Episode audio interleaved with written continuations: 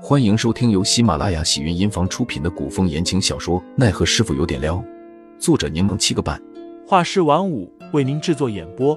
一场古言爱情、官场恩怨的大戏即将上演，欢迎订阅收听。第一百三十三章社死上。不管是齐远志还是吴俊彦，都并非好对付的主儿。然而兵刃响起时，凌寒还是十分意外。因为声音听起来有些距离，似乎是从紫金阁传来的。结合今日所听到的事情，凌寒大概猜出了事情的原委，应该是有人被当作死棋丢弃，被逼到了死路，于是才如此胆大包天，敢雇凶杀监庭司指挥使。凌寒出了杜潇潇的屋子，将外衣脱下披在身上，不多久，便见到几个黑衣人形态狼狈的落荒而逃。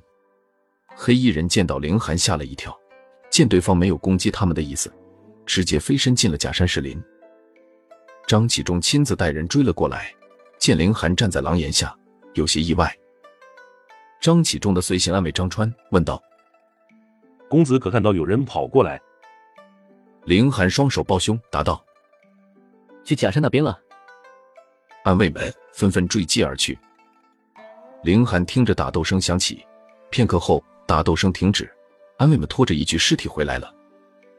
众人经过凌寒面前时，张启忠停下了脚步。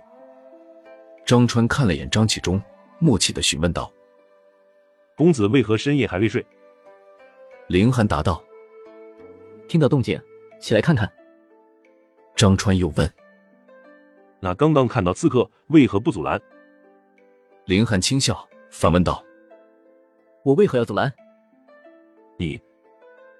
张川见张启忠面色如常，并未怪罪，只好继续问道：“除了刚刚的黑衣人，还有没有见过其他什么可疑的人？”“没有。”张川笑道。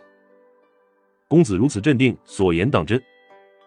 凌寒不疾不徐的说道：“我只关心身边人的情况。潇潇近些日子身体不适，吃药才能入睡。我怕他受到惊吓，并未过多关注那些刺客。”凌寒视线。滑落在地上的那个黑衣人身上。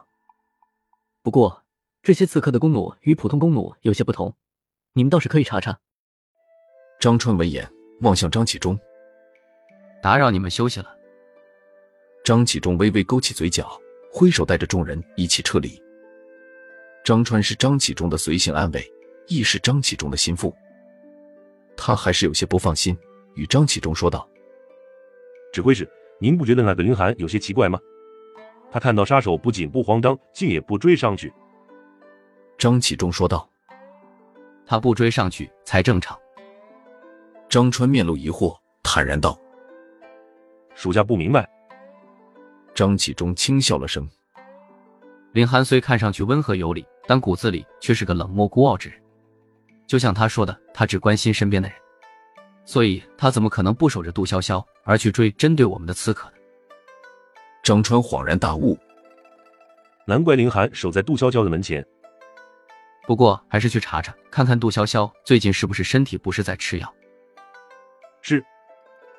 张川应了声，又愤愤的说道：“指挥使，这一批刺客都是死士，宁愿咬破牙齿里的毒药，都不愿被生擒。而我们此次案件却只能止步在一个小小的炼丹师身上，想想就憋屈。”憋屈又如何？上面给你什么盘子，你就得上什么样的菜。如果想要抓出幕后操纵者，那也必须得有铁证，否则到头来就是竹篮打水，连菜都捞不着。可他们未免太过胆大包天，竟连皇城监庭司的指挥使都敢雇凶滥杀。张启忠一张脸冷沉似水，阴恻恻地说：“所有尸体全都保存好，我明日会跟他们算这笔账的。”是。张启忠说着，拍了拍张川的肩。这件事忙完，还要好好查查凶神恶煞的事情。我倒要看看是谁这么大的胆子，敢在我监庭司下毒，虐杀本指挥使的爱犬。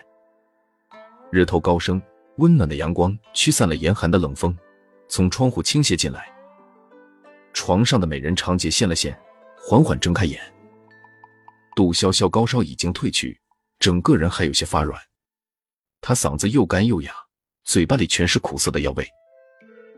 小峰，杜潇潇想让小峰帮他倒杯水，可喊了好几声，小峰都并未回应。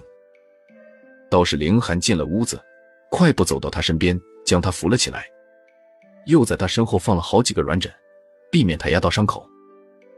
小峰在给你煎药，我给你倒点热水。凌寒不用杜潇潇开口，便已经走到桌边，给他倒了水，端了过来，并细细的给他喂下。听众老爷们，本集已播讲完毕，欢迎订阅专辑，投喂月票支持我，我们下集再见。